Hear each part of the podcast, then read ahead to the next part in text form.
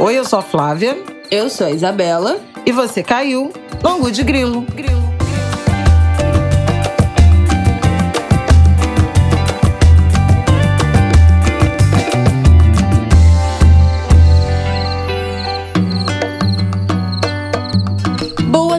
Terça-feira, Angulers! Tudo bem com vocês? Como vocês estão? Como passaram a última semana? Uma energia, um astral um pouco melhor? Mais ou menos, né? A última semana também não foi das mais fáceis. Vamos falar aqui nesse episódio 119 tem noção? Já chegamos ao 119. Vamos falar, é claro, da perda de Elza Soares. Acho que não tem outro assunto a ser tratado né, nos dias que sucederam essa perda. Hum, acho que todo mundo sentiu esse baque. E vamos falar também sobre o adiamento do carnaval. Carnaval foi adiado em São Paulo, Rio. Carnaval das escolas de samba, né? Que ainda estavam prometidos para fevereiro, foram adiados para abril. E aí, o que temos a dizer sobre isso? Aguarde, falaremos um pouquinho mais adiante. Fala oi, Flávio. Não falou nada com a nossa audiência até agora, não deu um bom dia, uma boa tarde. O que, que, é isso? Falta de educação, meu Deus.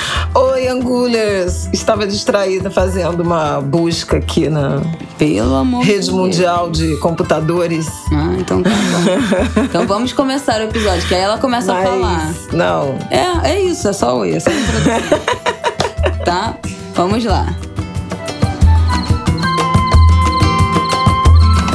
Bom, a gente vai abrir falando do carnaval. Eu acho melhor, né? Que a gente fecha fazendo esse tributo maravilhoso a Elza Soares. Antes de começar esse tema, eu queria pedir para você que tá ouvindo a gente no Spotify, abre agora o seu aplicativo. Vou esperar, vou esperar você abrir.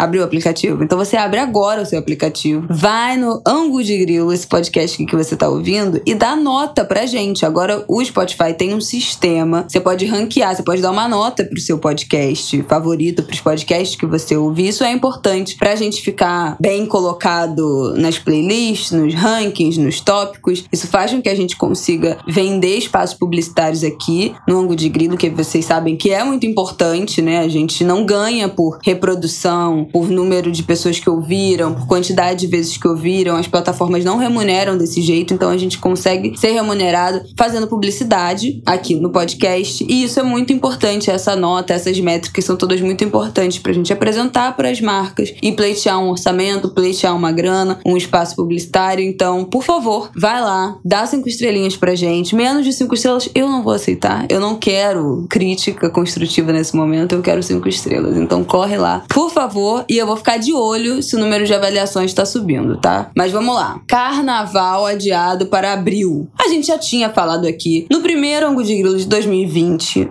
que o carnaval tava numa corda bamba, né? A gente falou qual era a proposta do prefeito Eduardo Paes, que era testar todo mundo e pedir o comprovante da vacina. O que nós debatemos aqui no episódio 117, que era inviável, porque o carnaval da Sapucaí não acontece só dentro dos limites do desfile desfile, fora que são 20 mil pessoas por noite só desfilando, né? Só de componente, fora arquibancada, fora os camarotes. É uma estrutura muito grande, é uma festa que gera muita movimentação também ali nos entornos, fora do que são as áreas pagas ou as áreas de componentes mesmo. Então já seria uma estratégia, um plano inviável, que era só uma ideia que é, nunca foi a apresentada. Gente falou principalmente da fragilidade dessa intenção de garantir segurança sanitária área. Sim. Sob a ótica da pandemia, da escalada dos casos de Ômicron, do aumento das internações, que é uma realidade em sim, enfermaria, sim, sim. em UTI. Isso está acontecendo no Rio de Janeiro, em São Paulo e Brasil afora. Os dados são bem preocupantes. E também tratamos de algumas outras implicações que voltaremos a, a tratar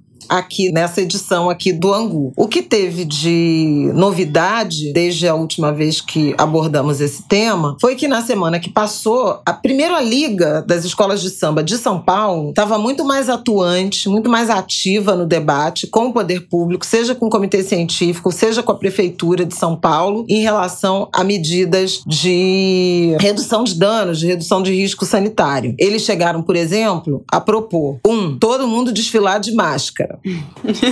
Dá vontade de rir. gente, juro por Deus. Dá vontade de rir.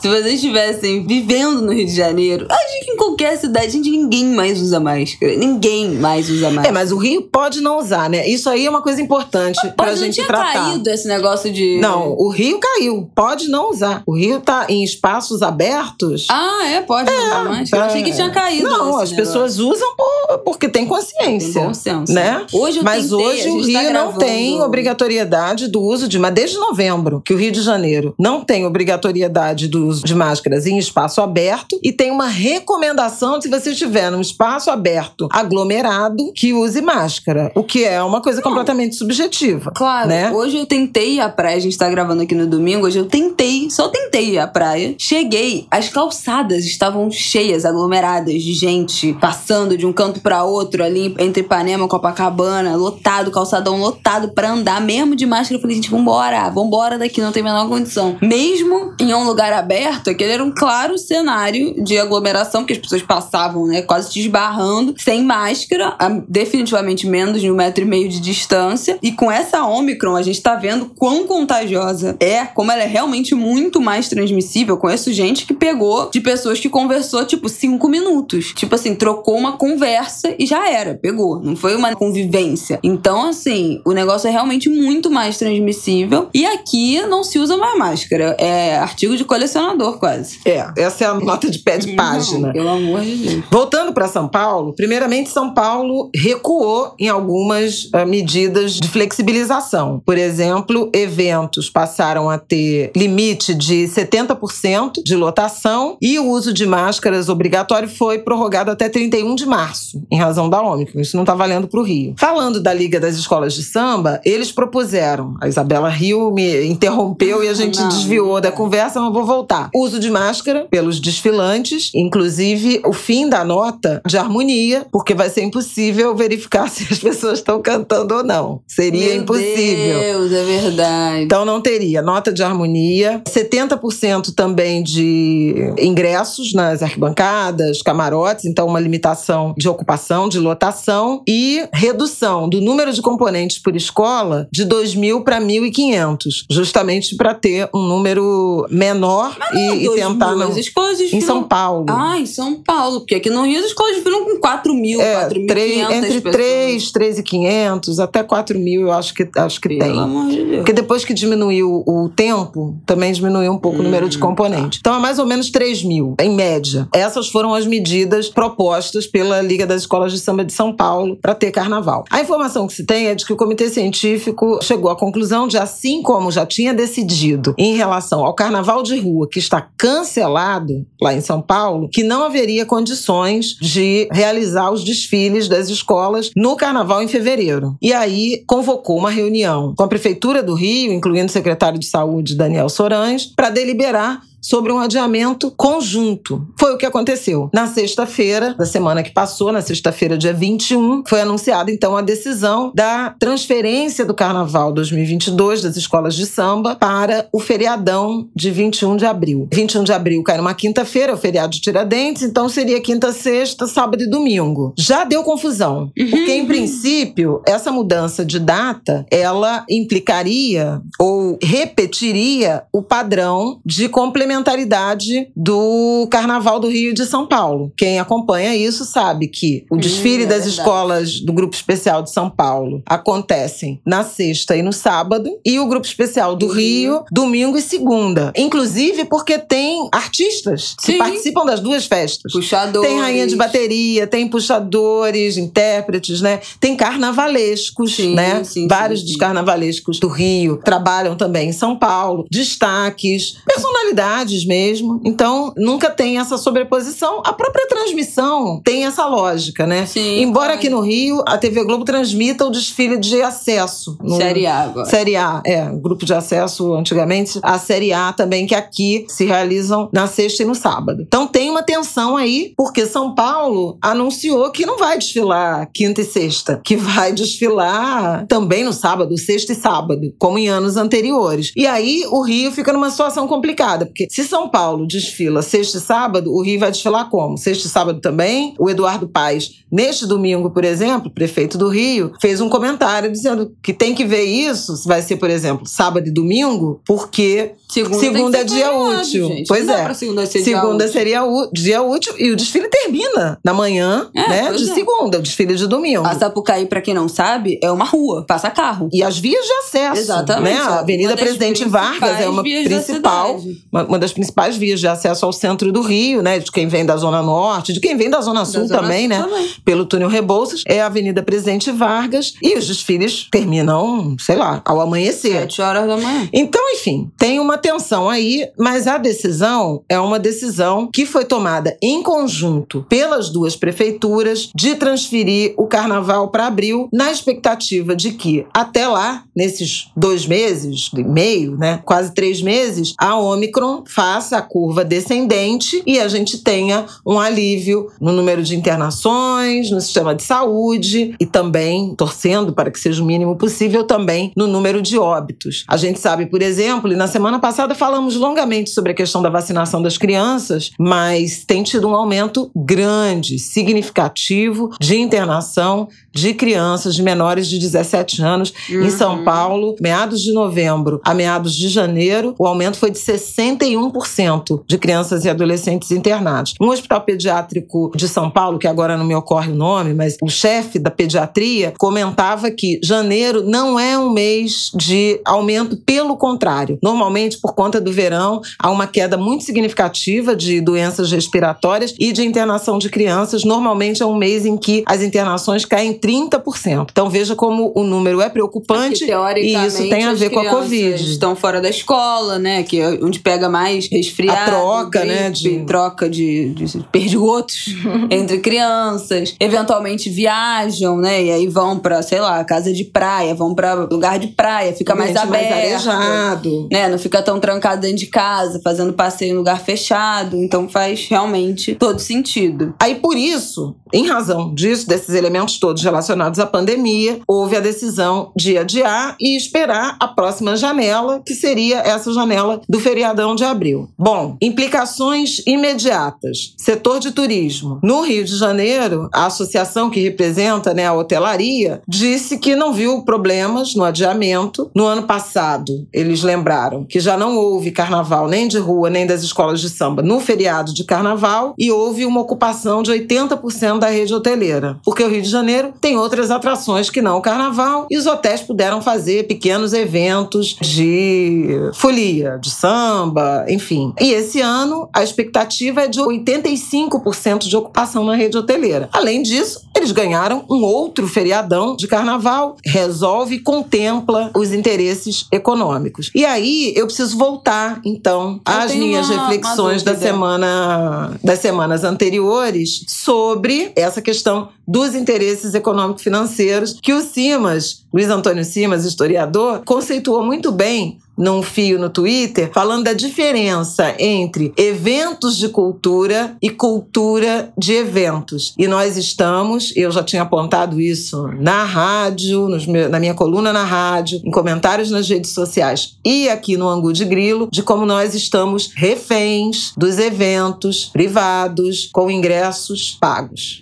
Vai. Não, minha dúvida era se os outros carnavais de Salvador, de Pernambuco e tal também se manifestaram por um adiamento ou só a suspensão até agora. Cancelaram. Até Então, aqui então, tudo cancelado. entendi. Não Então vai não, ter. não tem previsão de Não ter tem, em nenhum outro não momento. tem. E a lógica de realizar o carnaval das escolas de samba, os desfiles, tem muito a ver com essa questão dos patrocínios e dos ingressos Uhum. vendidos, né? Sim. E aí que eu acho que tem razões sanitárias evidentes, inequívocas, que não recomendam aglomeração, grandes eventos, seja o carnaval, sejam jogos de futebol, sejam outros eventos, Uhum. festivais de música, etc. Nesse momento, em razão da transmissão da Omicron, e mais do que da transmissão da Omicron, nós não estamos num patamar seguro de vacinação. E vai continuar surgindo variante. É isso, né? A, a história é essa. Se a gente não atinge um patamar satisfatório, o vírus continua circulando e vai mutando, mutando, mutando. A gente já teve um vírus, a Omicron, tem dado sintomas mais leves, inclusive em populações menos vacinadas, né? De países que estão com a vacinação, com a taxa de vacinação mais baixa em relação ao Brasil. Ainda assim, as pessoas sem vacina estão tendo sintomas mais leves, a mortalidade está menor. Mas é uma variante muito mais transmissível. O que que falta para surgir uma variante tão transmissível quanto e mais letal? Cara, é loteria. É loteria. A gente tá jogando essa loteria, porque é isso. Os eventos não foram cancelados. A gente tá vendo toda semana show pra 30, 40 mil pessoas. Evento, festa fechada, de ingressos carérrimos pra 30, 40 mil pessoas. E é óbvio que aqui, gente, a gente entende que o setor de cultura, a gente já falou muito isso aqui, né, no ano passado e no ano retrasado. A gente teve um episódio que a gente falou quando a lei Aldir Blanc foi aprovada para os trabalhadores de cultura. Quanto tempo demorou? Um ano de pandemia para essa lei ser aprovada e os trabalhadores da cultura começarem a receber algum tipo de auxílio. Então a gente tem certeza absoluta que é importante que esse setor volte para as pessoas que trabalham nessa área voltem a, a ganhar dinheiro e sustentar a família. A gente está vivendo um cenário no Brasil de fome. 19 milhões de pessoas em insegurança alimentar grave. É óbvio que as pessoas precisam voltar a trabalhar, mas não há nenhuma medida mais, né? Quando voltaram os eventos culturais, a gente ainda via as festas, né? Tinha os cercadinhos. Então cada grupo ficava num cercadinho,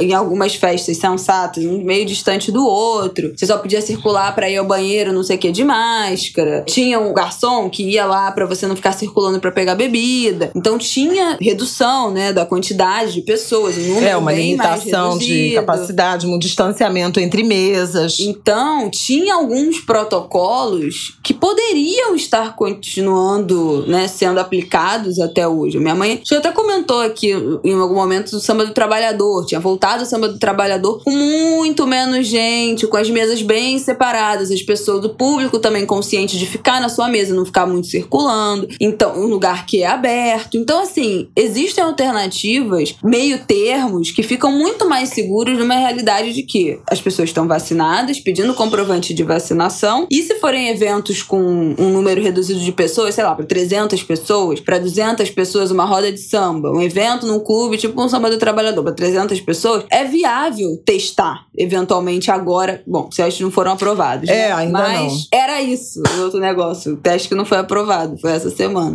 Pô, eu tava aqui, cara, aconteceu outra coisa essa semana, aconteceu outra coisa essa semana, eu não conseguia me lembrar. Vocês ouviram essa palma? Ai, enfim. E aí, é viável um meio termo seguro nesse momento em que a gente tá vivendo de estarmos vacinados, a situação que a gente tava, né, de uma circulação bem baixa, o índice de transmissão do vírus bem baixa, pouquíssimas pessoas internadas, o número de mortes tinha caído vertiginosamente nesse final de novembro, dezembro. Então a gente estava chegando num patamar seguro que era manter, entendeu? Era manter esse patamar seguro, adotando ainda medidas de prevenção pra não explodir de novo, porque aí explode e continua a mesma coisa, entendeu? 40 mil pessoas, Pois é. cara, tudo É, lotado. Inclusive, o governador do Rio de Janeiro, Cláudio Castro, compareceu, né, a Uhum. um evento gospel em Angra dos Reis, que tinha isso, tipo, 30, 40 mil pessoas, dezenas de milhares de pessoas. E aí, é essa a questão. Do ponto de vista sanitário, faz sentido não ter carnaval. Agora, faz sentido só não ter carnaval? Aí que é o problema. No Jornal das 10, lá na, na Globo News, sexta passada, nós entrevistamos, a Cristiane Pelagio estava apresentando, e nós entrevistamos o Pedro Alau, da Universidade Federal de Pelotas. Ele, inclusive, foi um epidemiologista que participou da CPI da Covid, vocês devem lembrar, que fez aquelas estimativas de mortes evitáveis. Na conta dele, se a vacinação tivesse começado no momento que começou, por exemplo, no Reino Unido, de acordo com a oferta de doses, aquela famosa oferta da Pfizer ao governo brasileiro, a gente poderia ter 400 mil brasileiros que perderam a vida com a Covid ainda vivos. Lá na época, na CPI, é só para refrescar a memória sobre quem é o Pedro Alau. E ele dizia isso: olha, acho que a decisão das prefeituras de adiar, de cancelar o carnaval de rua ou adiar o desfile das escolas de samba, ela é justificada e necessária do ponto de vista sanitário. Mas não é só isso. Deveria estar ocorrendo restrições de todo e qualquer tipo de evento Claro. mais restrições em relação ao uso de máscaras, medidas não farmacológicas no transporte público, público, que nunca aconteceu, limitação de capacidade de eventos, eventualmente lockdown. Ele até falou isso, ele falou lockdown virou uma palavra proibida no Brasil e é curioso porque é proibido e nunca aconteceu, né? É, efetivamente. Então, alguns lugares ou o país inteiro poderiam cogitar um fechamento. Ele falou pelo menos de 5, 6 dias para conter, para derrubar essa taxa de transmissão, que em alguns lugares já chega a 3, a 4, uhum. a 6. Ou seja, cada pessoa. Cada 100 pessoas infecta 400, 600. 300. O... Acho que era a média do Brasil, que tava 2, 230, né? 2,3, hora do Rio. Distrito Federal tava altíssimo. É, na semana passada tinha um número em torno de 2,5, 3 no, no Brasil. Mas a gente já chegou a 0,6, que é o ideal, abaixo de 1. Que aí você vê efetivamente a cada redução, vez cada gente. vez menos gente tendo e degringolou demais. Então, essa é a visão sanitária. Agora, existem interesses. Interesses, como diria Leonel Brizola, que aliás fez, é, completaria né, 100 anos, é, se vivo fosse, foi o centenário de nascimento. Interesses econômico-financeiros que estão prevalecendo em detrimento das recomendações sanitárias. E as restrições estão alcançando somente um grupo, que é o carnaval, o carnaval de rua e o carnaval das escolas de samba. O que denota um viés de preconceito, de discriminação, ah, é.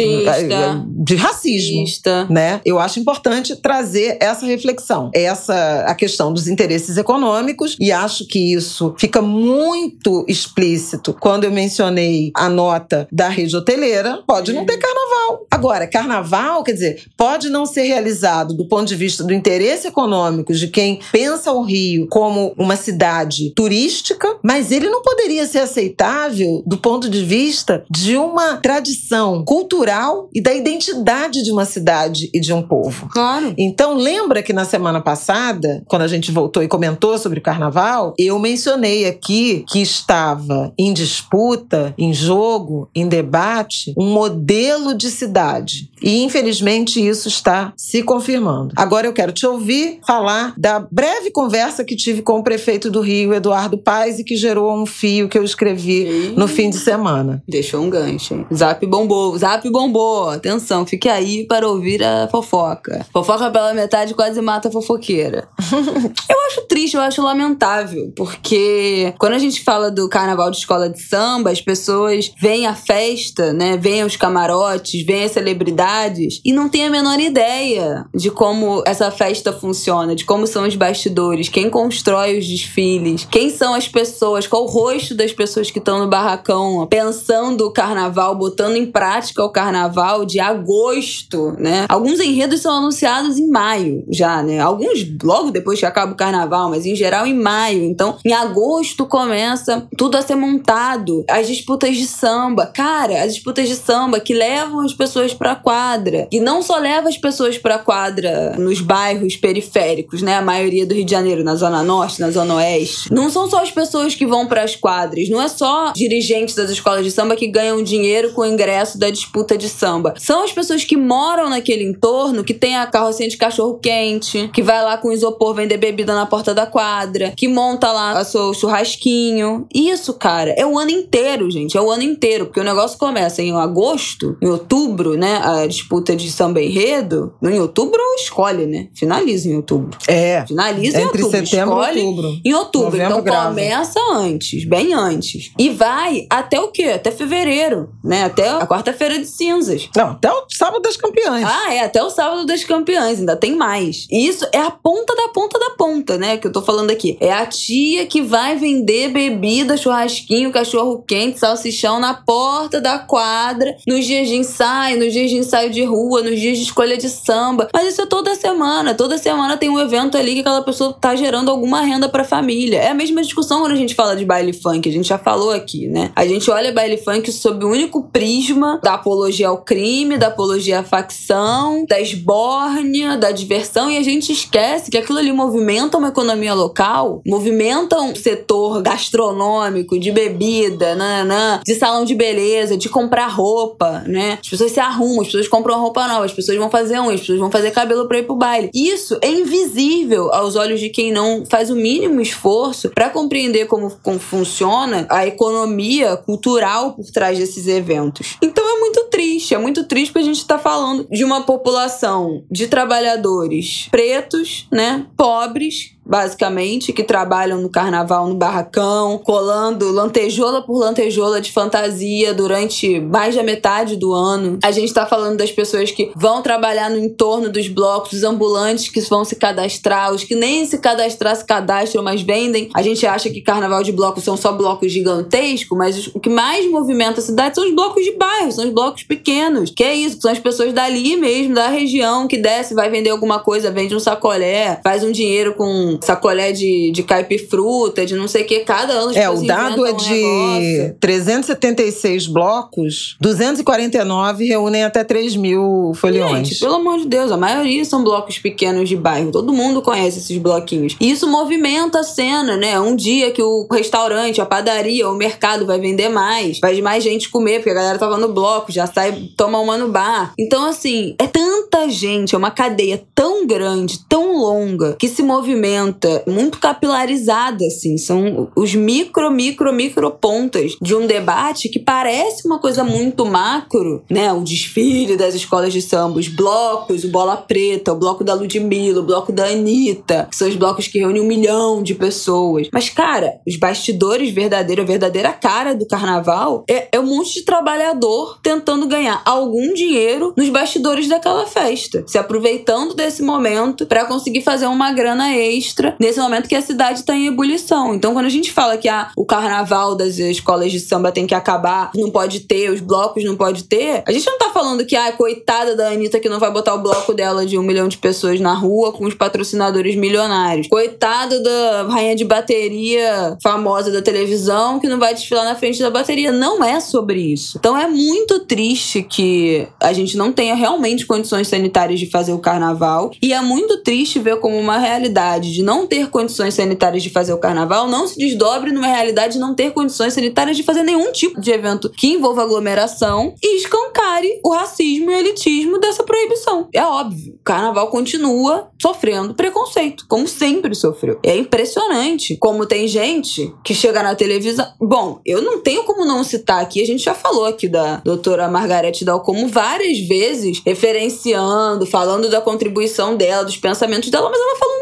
absurdo tem 10 dias, falando que o, as primeiras mortes relacionadas à Covid no Brasil foi por causa do carnaval no Sambódromo. Não dá, não dá pra uma pessoa falar, não há nenhuma evidência de que isso seja verdade. É impossível fazer esse tipo de rastreamento, porque não é só você sai da sua casa, impermeável do vírus, chega na Sambódromo, entra o vírus e você vai embora e foi ali. E o trajeto? E o trabalho que você fez no dia anterior? Como é que você crava que a pessoa pegou o vírus e morreu por causa do vírus que pegou no Sambódromo? Isso não existe, isso é racismo. Isso é preconceito com o carnaval, isso é elitismo. Então, assim, não dá, não dá. A gente tá sofrendo, o carnaval tá sofrendo ataque o tempo todo nesses últimos tempos. Também já teve, eu nem sei mais quem era, falou que o carnaval de verdade, que era o carnaval de blocos, foi cancelado pra ter esse carnaval de É, elite. foi o Roberto Medronho. Pô, pelo amor de Deus, as pessoas não têm a menor noção do que elas estão falando e querem opinar numa parte cultural de compreensão da cidade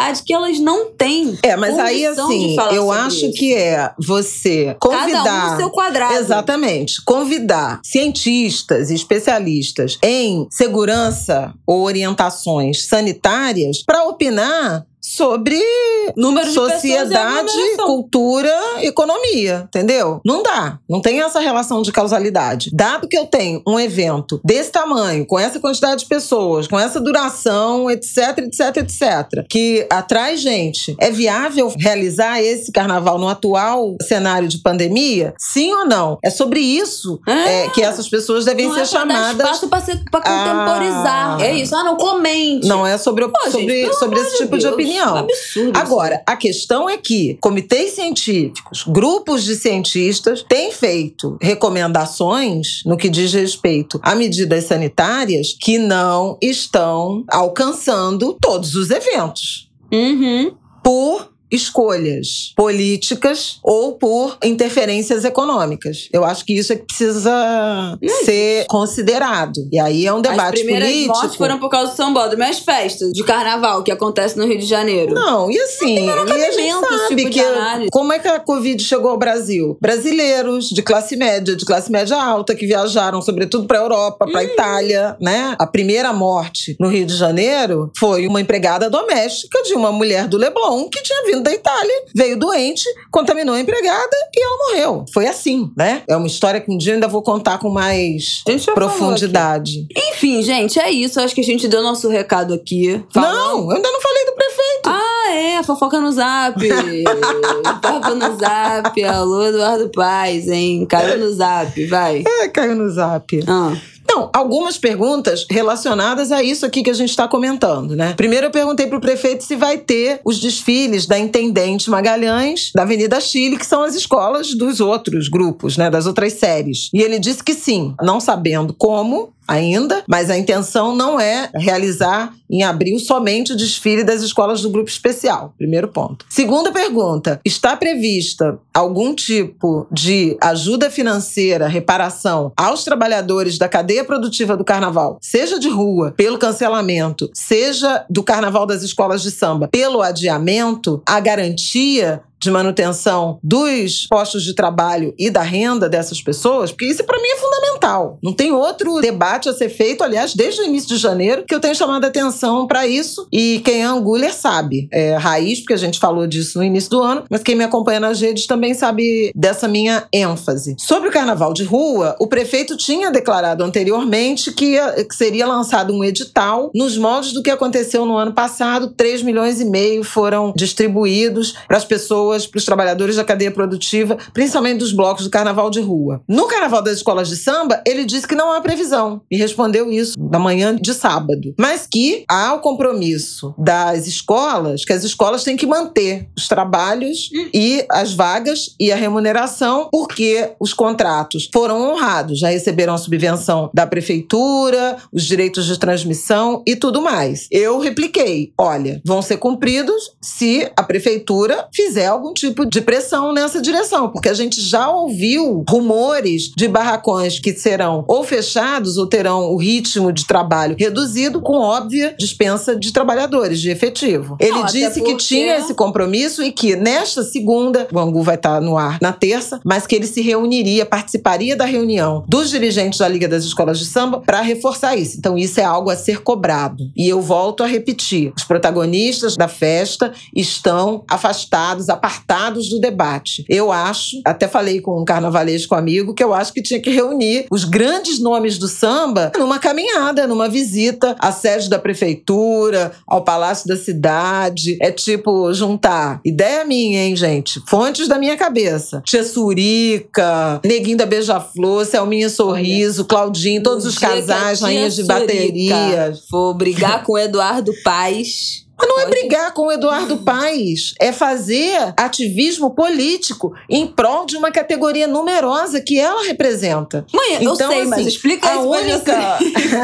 a única ação mais contundente vinda das escolas de samba no que diz respeito a esse cenário catastrófico foi uma nota muito forte, muito firme da Portela, inclusive. A Portela publicou uma espécie de manifesto antes mesmo dessa decisão de adiamento. A Liesa está praticamente Aliesa, em gente, silêncio. A Liesa é assim. Praticamente em silêncio. A Liesa não dá. Não dá. É um bagulho que então não dá. acho que tinha que ter algum tipo de organização, né, de mobilização por parte dos trabalhadores, em particular os grandes nomes da festa, para chamar atenção para a relevância dessa festa, como você está falando aqui. Olha, uma cadeia produtiva que vai dos músicos, dos artistas, dos cenógrafos, dos coreógrafos, dos dançarinos, dos ritmistas, dos cantores, às costureiras, aos aderecistas, aos ferreiros, aos pintores, aos escultores, aos chapeleiros, às cozinheiras. É uma cadeia muito ampla que precisa ser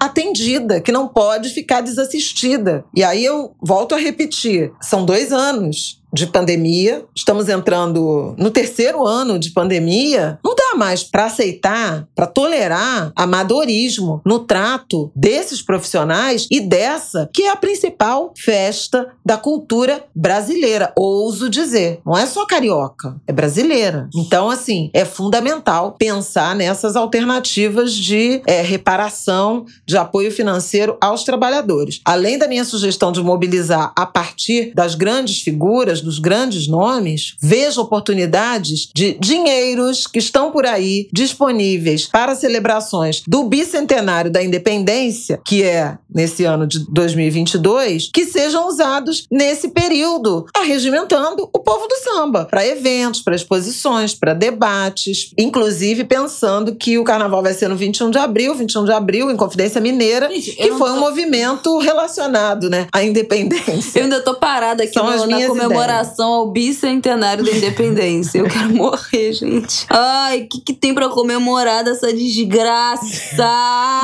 Angulers, é muito difícil. Vocês ouviram o Martin gritando? Podia ser uma.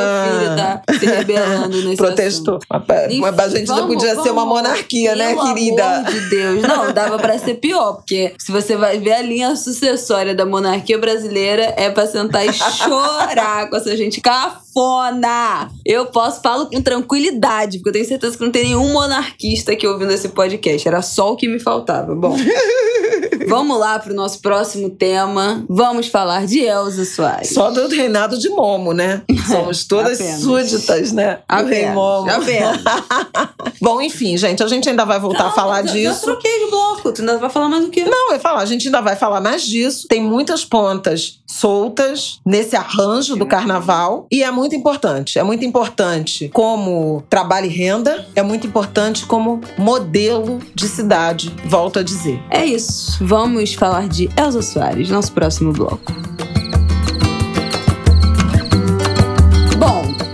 Você já gravou um vídeo, fez uma fala emocionada, linda pra Elsa, pra Globo News, que viralizou no Instagram, postou no Instagram, todo mundo compartilhou, todo mundo viu. Então, uma parte do depoimento de Flávia Ol já, já assistimos todos. Mas queria começar perguntando se você tem alguma relação pessoal, assim, com a Elsa, no sentido de com quantos anos você começou a ouvir, com quantos anos você conheceu, foi como que você conheceu, se foi através da minha avó, que eu via, como ouvia várias cantoras, ou se não, se foi uma descoberta sua, se tem essa lembrança. Não, eu acho que Elsa, como eu falei desde quando eu soube, primeiro foi um, foi um dia muito importante, especial. A Elsa, para mim, era a maior carioca viva. Aliás, falei isso com o prefeito na conversa. Falei: parabéns pelo senhor Eduardo Paz ter comparecido ao velório de Elza Soares, ter enlutado a cidade. O governador Cláudio Castro também se, se manifestou. Ele que é cantor, né? Então acho que era até esperado, né? Esse lamento. Mas Elza Soares, a meu ver, era a maior carioca viva. É uma mulher que nasceu na Vila Vintém, quando a Vila Vintém nem se chamava é, Vila Vintém.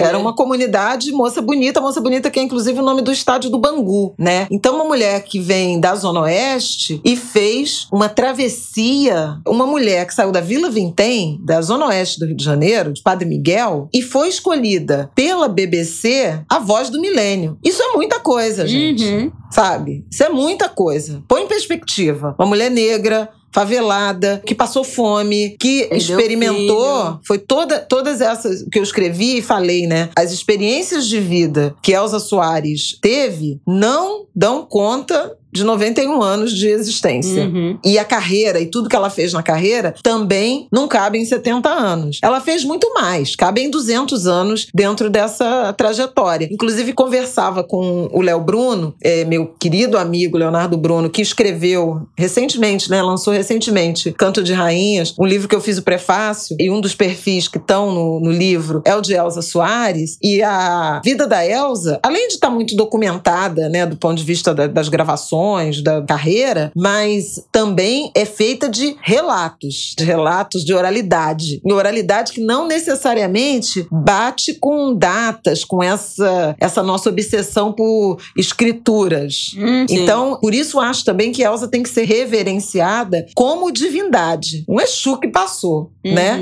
E isso está até presente no Samba da Mocidade, que a homenageou no último carnaval. Ela morreu no dia 20 de janeiro, dia de São Sebastião, sincretizado no Rio de Janeiro com Oxóssi, o cruzado com Oxóssi, relacionado ao Oxóssi, que é o enredo da mocidade do próximo carnaval. Então, assim, tem várias coincidências. Também morreu, também desencarnou no mesmo dia que o Garrincha, que foi um jogador de futebol, um ídolo do Botafogo, da seleção brasileira e grande amor da vida de Elsa, em que pese o relacionamento abusivo que eles Pois tiveram. é, eu ainda quero falar disso. Mas continua. Depois eu volto nessa história dela e do E Garrincha. dessa e desse e de- de ataques que ela sofreu. Então, Elsa é uma mulher que viveu toda experiência de dor e de prazer, e de alegria, e de contentamento e de reconhecimento que uma mulher negra brasileira poderia viver. Então, por isso, reverenciada e reconhecida. Como você falou, perdeu filhos, teve uma iniciação sexual precoce, ela se casou aos 13 anos de idade, foi obrigada pelo pai a se casar, foi mãe ainda adolescente. Ela levou um tiro do primeiro marido, ela ficou viúva, ela passou fome, ela carregava água para a família, ela foi cantar, ela estourou como cantora, ela se apaixonou por um homem casado, pai de nove filhos, que tinha uma mulher, e o Brasil ficou todo contra ela. Ela ficou do lado desse homem que era um, um doente, né, um, um, um alcoólatra, sofreu perseguição política, foi morar na Itália, caiu no ostracismo, se separou desse homem, foi trabalhar em creche, foi trabalhar em circo, foi redescoberta, ou melhor, relançada por Caetano Veloso e chega no século XXI, uma mulher que nasceu em 1930, contra a violência de gênero, contra a violência LGBTQIA+, contra a homofobia ou LGBTfobia, contra o racismo, pela democracia, contra o fascismo, atrai fãs que tinham idades para ser netos e bisnetos dela. Foi uma grande voz do samba, foi intérprete do samba campeão do Salgueiro de 1969, antes mesmo de puxar o samba da, da mocidade nos anos 70. Então, assim, não cabe, gente. Não cabe num podcast, não cabe nessa encarnação. Não, não E cabe. teve uma passagem linda. Aos 91 anos, trabalhou até o dia 18 de janeiro, até dois dias antes, gravando um DVD. Lançou um, um álbum no fim do ano passado, que eu até falei dele aqui no Angu de Grilo. Elza Soares e João de Aquino, só voz e violão. Pediu pra descansar, falou que achava que ia morrer Nossa, E isso morreu. É muito, muito impressionante. Né? e Quer dizer, morreu. não me impressiona, mas é, é- são essas coisas que não se explicam Pois no, nesse é, plano. uma ancestral. Uhum. Uma ancestral que estava encarnada e que Pronto, fiz foi, tudo. partiu para outra aventura. Mas não foi isso que me perguntou, é porque eu queria falar é, por, por que essa trajetória me emociona tanto. Ela falou 10 minutos não respondeu minha pergunta. e eu falei. Tá. E eu falei também no Estúdio I sobre a voz e a voz de Elsa. A voz no sentido das causas que ela abraçou, e ela abraçou todas as causas dos tempos que ela viveu, e sobre a voz de Elsa. A voz rascante de Elsa, o timbre, que quando queria expressar alegria, expressava imensa alegria, e quando queria expressar dor, Uhum. indignação, expressava. Então, essa voz é uma voz que não desaparecerá. E Eu tenho paixão por várias cantoras, eu tenho paixão por cantoras, o Brasil é um país de cantoras. Mas o que Elza Soares foi capaz de fazer com a voz dela é algo impressionante. Como é que eu conheci Elza Soares? Sempre existiu. Recentemente, eu ensinei para o Martin, porque ele tem muito talento para percussão e muito interesse né, em batucar. Eu comecei a cantar para ele num sábado qualquer, não sei nem se foi esse ano ou no fim do ano passado, bloco de sujo. Plaque, plaque, plaque, bate a lata. Plaque, plaque, plaque, bate a lata. Plaque, plaque, plaque, se não tem tamborim.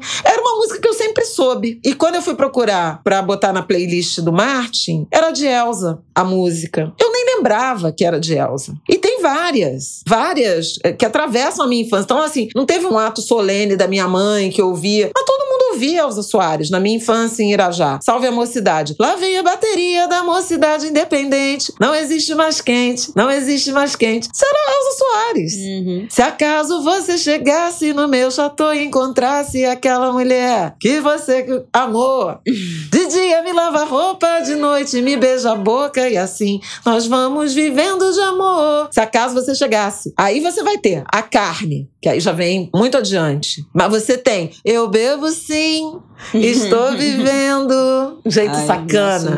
É tudo, é tudo Elsa, gente. Então, Elsa, é, eu não consigo conceber um Rio de Janeiro, um Brasil sem Elsa, por esse sentimento de que ela sempre existiu, ela sempre esteve entre nós, como, como divindades, né? Uhum. Ela está no meio de nós. É uma voz que sempre ecoou, que sempre teve presente nas nossas vidas, nas nossas festas, mesmo quando a gente não sabia que eram sucessos gravados e eternizados por ela. O maior deles, Meu Guri, que é uma gravação, na verdade são várias, né? Meu Guri é uma música do Chico Buarque, muito impressionante, porque é o relato de uma, de uma mãe de favela que tem um filho numa situação, enfim, de fome, de miséria, que cria esse filho aos trancos e barrancos e que sonha, sonha com um futuro e a narrativa é uma narrativa de que ele acaba assassinado. Chico Buarque gravou em 1981 e segundo o Léo Bruno, também Cristina Buarque gravou na mesma época. Essa música ficou esquecida e foi resgatada em 1991 por Beth Carvalho, que é uma grande gravação Uhum. de Meu Guri. No entanto, Elsa grava em 1997. E aí, Não tem pra ninguém. esquece, né? Esquece. É, todas as vezes em que ela cantou ou gravou, ela eternizou essa música. Ela gravou em 97, ela gravou em 2007, tem álbum em 2007, tem gravação ao vivo. E nesse último álbum que eu mencionei aqui, Elza e João de Aquino, também tem Meu Guri. Você vê várias gravações, e, ou imagens ou vídeos dela cantando a capela. E é de uma lindeza. E ela gravou vários compositores. Ela gravou Jorge Aragão, ela gravou Gonzaguinha, ela gravou Chico, ela gravou Caetano, ela gravou Gil, ela gravou Lulu Santos, ela gravou o Douglas Germano, Maria da Vila Matilde. Cadê meu celular? Eu vou ligar para um 80.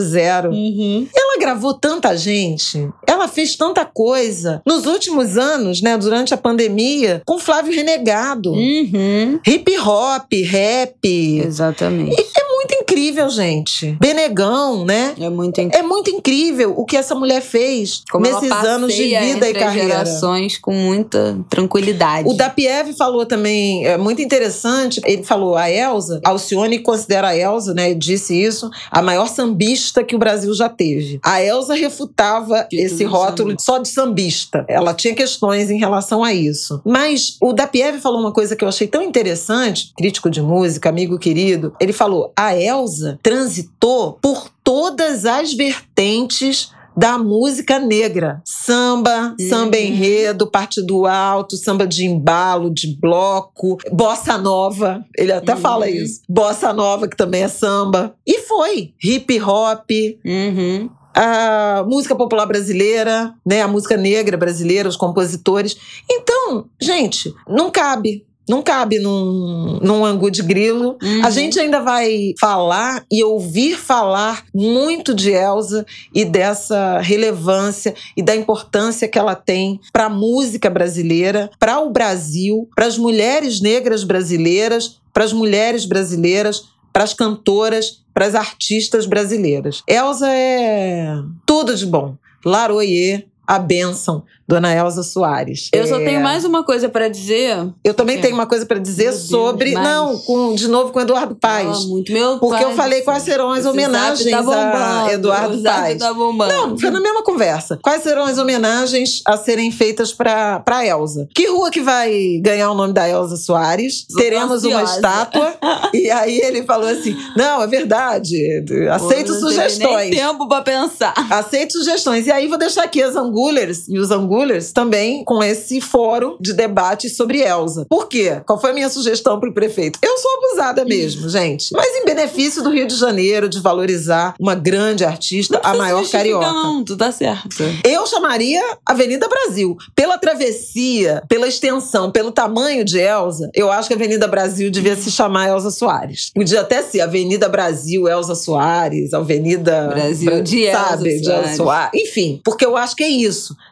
50 quilômetros de extensão da Vila Vintém até todos os túneis, aeroportos. Então acho que era simbólico. Mas enfim, não sei se isso é viável. É primeiro ponto. Mas foi minha sugestão. Segunda sugestão: uma estátua. Obviamente, que tem que ser em Padre Miguel. Aí na Vila Vintém, perto da quadra da mocidade, em frente à quadra da mocidade, mas acho que ela tem que ter uma estátua com pertencimento. Eu acho que não, não é o caso de Elsa estar tá na Zona Sul, né? Embora ela morasse, né? É, ela morou anos em é Copacabana, enfim. Acho que tinha que ser, inclusive, pra gente ir em cortejo, visitar e conhecer a estátua de Elsa na Zona Oeste, em Padre Miguel. Uma estação do BRT Transbrasil com o nome de Elsa Soares, a estação Porra, de Padre quando Miguel. esse BRT sair, né? Aí realmente vai ser no centenário de Elsa Soares, que, ah, olha, francamente.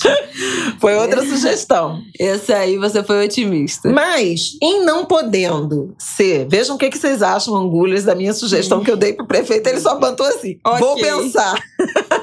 O homem cheio de coisa pra fazer. E Flávia Hall lá, não, o BRT que vai ser inaugurado daqui a 20 anos, que tá empacado, já tem 20 anos. Mas eu acho, Estação Elza Soares. Mas a minha sugestão de via pública, além da Avenida Brasil, seria então uma via referência na Zona Oeste. Aí eu vou pedir os angulhas da Zona Oeste para indicar que via será essa, que avenida e tal. O que, que eu pensei? Por conta do pertencimento, da origem dela, porque eu acho que a gente tem que valorizar o território. Como eu não tenho essa vivência de circular pela Zona Oeste, pensar nessas vias que atravessam os bairros da Zona Oeste, eu pensei no seguinte: numa escolha de via pública importante da Zona Oeste que aparece diariamente nos noticiários de rádio de helicóptero trânsito. É Cesário de Melo, que é que aparece é todo Campo dia. Grande, mas, é só Campo é, Grande. É, pois é, mas não, não pois é. é. Então, vamos lá, Angulers. O que, que eu pensei? Porque a gente ia ouvir duas vezes por dia no noticiário da manhã e do fim da tarde Elza Soares. A gente ia ouvir diariamente o nome de Elza Soares se ela batizar uma artéria de transporte importante. Que nem a gente ouve Martin Luther King, Dom Helder Câmara, Avenida Brasil, essas vias. Washington Luiz, que via da Zona Oeste, mas aí eu acho que não Campo Grande, tinha que Pô, ser ali naquele é, eixo, é, Padre mas, Miguel, mas Bangu, é, Realengo. Mas é que esse eixo, o que mais é citado é a Avenida Brasil. Então. é, porque o resto já é muito dentro dos bairros. Então, pensando nesse negócio de noticiário, a gente não ouve falar tanto. Eu acho que tinha que ser uma via pública com centralidade para que a gente diariamente, duas vezes ao dia, como um remédio, como dois dois comprimidos. Ó, tem aqui a Avenida de Santa Cruz, que vai, passa Bangu, passa por Padre Miguel, passa por. Ela tá Realengo. olhando o mapa, gente. Angulers, ela gostou dessa ideia. Eu gostei Vamos deixar ideia. os Angulers. Eu Então, eu acho isso, porque duas vezes por dia, imagina, pelo menos de segunda a sexta, a gente ia ouvir Elza Soares, Elza Soares, alguém lá do céu, do helicóptero. Genilson Araújo. Genilson Araújo, falando do de, de Elza Soares diariamente. Eu acho que seria muito bonito e o Rio de Janeiro nós merecemos ouvir esse nome para sempre, diariamente, duas vezes ao dia, como um remédio. Tá bom, concordo plenamente, adorei a ideia. Tá bem. Eu vou fazer só, eu só quero fazer um parêntese sobre essa história da Elza e do Garrincha, que morreram no mesmo dia, com 39 anos de diferença. E vi muita gente comentando: "Nossa, eles morreram no mesmo dia". E ela falava que ele foi o grande amor da vida dela. E aí várias outras pessoas falando como é que pode vocês romantizando, falando que ele foi o grande amor da vida dela, um cara que batia nela, que foi responsável pela morte da mãe dela, né, num acidente de carro. Ele tava dirigindo bêbado e bateu o carro e a mãe da Elsa morreu. Como é que vocês podem romantizar essa relação, falar que ele foi o grande amor da vida dela? Eu vi uma leitura no Twitter que eu gostei e acho que trago aqui pra gente compartilhar nesse ângulo de grilo e vocês depois opinarem o que, que vocês acharam. Que eu vi uma mulher, eu já não me lembro mais quem era, porque o Twitter é isso, falando assim: eu acho muito importante que a Elsa tenha dito que o Garrincha, né? Ela disse que o Garrincha foi o grande amor da vida dela. Sempre disse. Então essa é uma frase dela, não é ninguém que tá botando na boca dela. Essa é uma frase dela, é uma percepção dela, é o sentimento dela. E essa pessoa falava. Eu acho muito importante em que a gente acolha esse discurso para dizer que ele foi o grande amor da vida dela, ele era agressor, ele batia nela, ele era violento, porque era alcoólatra, porque enfim, era mais um homem preto adoecido por essa estrutura que a gente falou no episódio que a gente fez sobre violência doméstica lá no final de dezembro, a gente falou isso. Também quais são as estruturas que levam os homens a violentar e agredir mulheres. Volta lá pra vocês ouvirem. Mas, e mesmo o cara fazendo isso tudo e sendo o amor da vida dela, ela foi embora. Ela foi embora. Isso que eu ia falar. Ela foi embora. Então, assim, às vezes, o grande amor da nossa vida é um cara violento. E a gente tem que ir embora. Mesmo ele sendo o amor da nossa vida. Ela ficou quantos anos com ele? 17, 17 anos, anos com ele. Foi embora depois de 17 anos, né? De viver o pão que o diabo amassou naquela relação. E ele morreu no ano seguinte. Então, assim, ela foi embora. E ela fala, mesmo depois, com a consciência que ela tem, com as letras que ela cantou, com as músicas que ela fez nos últimos anos, as músicas que ela fez, os discos que ela lançou, dessa do Vou Ligar pro 80, ela tem noção do que, que ela viveu. E ela ainda diz: Foi o grande amor da minha vida. E mesmo assim, eu fui embora. Ele não me matou. Então eu acho isso pedagógico pra gente ver que não é porque a pessoa é o grande amor da nossa vida que a gente tem que, que se tem sujeitar, que, que, tem que ficar, que tem que abraçar essa causa até o fim, que a gente tem que achar, que tem que morrer achando que a gente vai mudar e salvar esses homens. Então, eu imagino a dor que ela não viveu durante todos esses anos e a dor que ela também viveu quando resolveu ir embora, que é isso. Eu amo demais esse cara, ele é o amor da minha vida, mas ele vai me matar. E eu me amo mais. Ou eu preciso sobreviver, ou eu preciso sobreviver viver para cuidar dos meus filhos, seja lá qual foi o racional dessa decisão há foi. 40 anos atrás, mas eu acho importante que a gente tenha isso em mente, e isso não é romantizar uma relação violenta, muito pelo contrário. Eu acho que isso é a gente ter discernimento que tem muita relação que é horrorosa, mas que o amor existe, e às vezes não é o amor que acaba, é a necessidade de sobreviver, Sim. é a necessidade de buscar. A gente falou isso quando a gente fala aqui de relacionamento abusivo, é um ciclo de violência que ele não é rompido pela falta do amor, ele é rompido pela necessidade de sobreviver. O amor pode continuar, o amor pode durar o resto da vida inteira, porque só você sabe como aquela pessoa era, nananana, só você sabe quais buracos você tinha dentro de você que aquela pessoa tampava. Ou que tampava com a peneira, mesmo que fosse, provavelmente. Mas eu acho importante a gente continuar dizendo que ela disse, porque a gente não pode invalidar o depoimento sobre uma relação da pessoa que viveu. Então, que ele é, foi o grande amor da vida dela, mas que mesmo assim ela foi embora. Eu acho importante contextualizar isso. Concordo inteiramente e vamos compartilhar no Angu o artigo que o Rui Castro escreveu sobre Muito Elza bom. Soares, ele que foi o biógrafo, né, do Garrincha. Ele escreveu a biografia do Garrincha, Estrela Solitária, ele, inclusive um livro que foi censurado, foi retirado pelas filhas do Garrincha, né, pela família é, do Garrincha, ele foi retirado das editoras. Eu até tenho esse livro,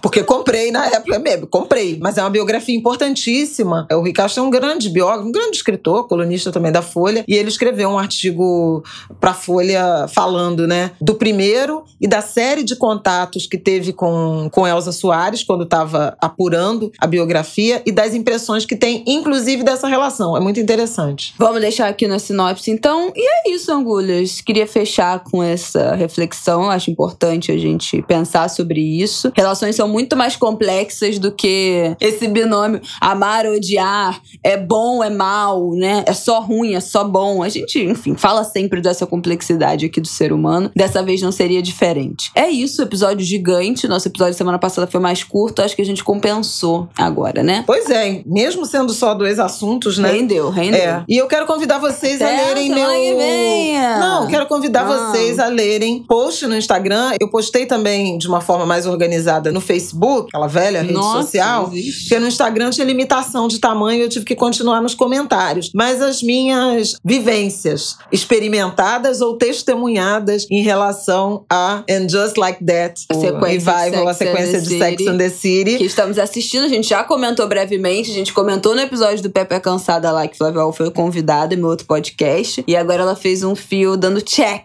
nas experiências que tinha vivido, que elas também viveram, ou testemunhado, que elas também estão testemunhando na série. É, porque. Gente, todo mundo. Quem não não viveu ou não conhece ninguém que viveu aquelas experiências que estão sendo compartilhadas. Nessa última séries, década e meia, pelo tá com de problema. Deus. Tá, com problema de, ninguém, de visão, de não negação. Tá, não, e não tá se, se conectando com as pessoas, não tá olhando em volta, tá? E tem alguma questão aí, pelo amor de Deus. Isso porque eu tenho lido várias críticas muito negativas sobre esse revival e com argumentos assim: não é verossímil, é exagerado, elas não amadureceram. Enfim, eu não acho, não. Eu acho que eu só lamento essa maldição dos 10 episódios, né? Porque a- Tudo acaba que os rápido. temas são apresentados de uma forma muito rápida, coisa que na série longa a gente tinha um tempo maior pra, Isso é digerir. Mas eu também fico pensando que, assim, cara, a gente tá sendo bombardeado de coisa o tempo todo, né? É, também com enfim. essa urgência E de pra rede dar conta de social, 10 anos de vida, né? em 10 outro episódios. ritmo. É. É como se a gente A tivesse vida hoje tem outro reencontrando as amigas depois de 10 anos Sim. sem ver, né? Óbvio que ia ser mais acelerado, mas eu acho que a vida hoje também tem outro ritmo do que em 98. Hoje em dia a gente é bombardeado de coisa mesmo, de sensação, de evento, de conteúdo, como elas estão sendo bombardeadas o tempo todo. Então é isso. Escrevi sobre isso porque acho que tem uma percepção que, inclusive, em relação a algumas críticas, que se relacionam com questões de gênero e raça, questões femininas, né? Eu acho que tem muitas mulheres brancas incomodadas com uma presença de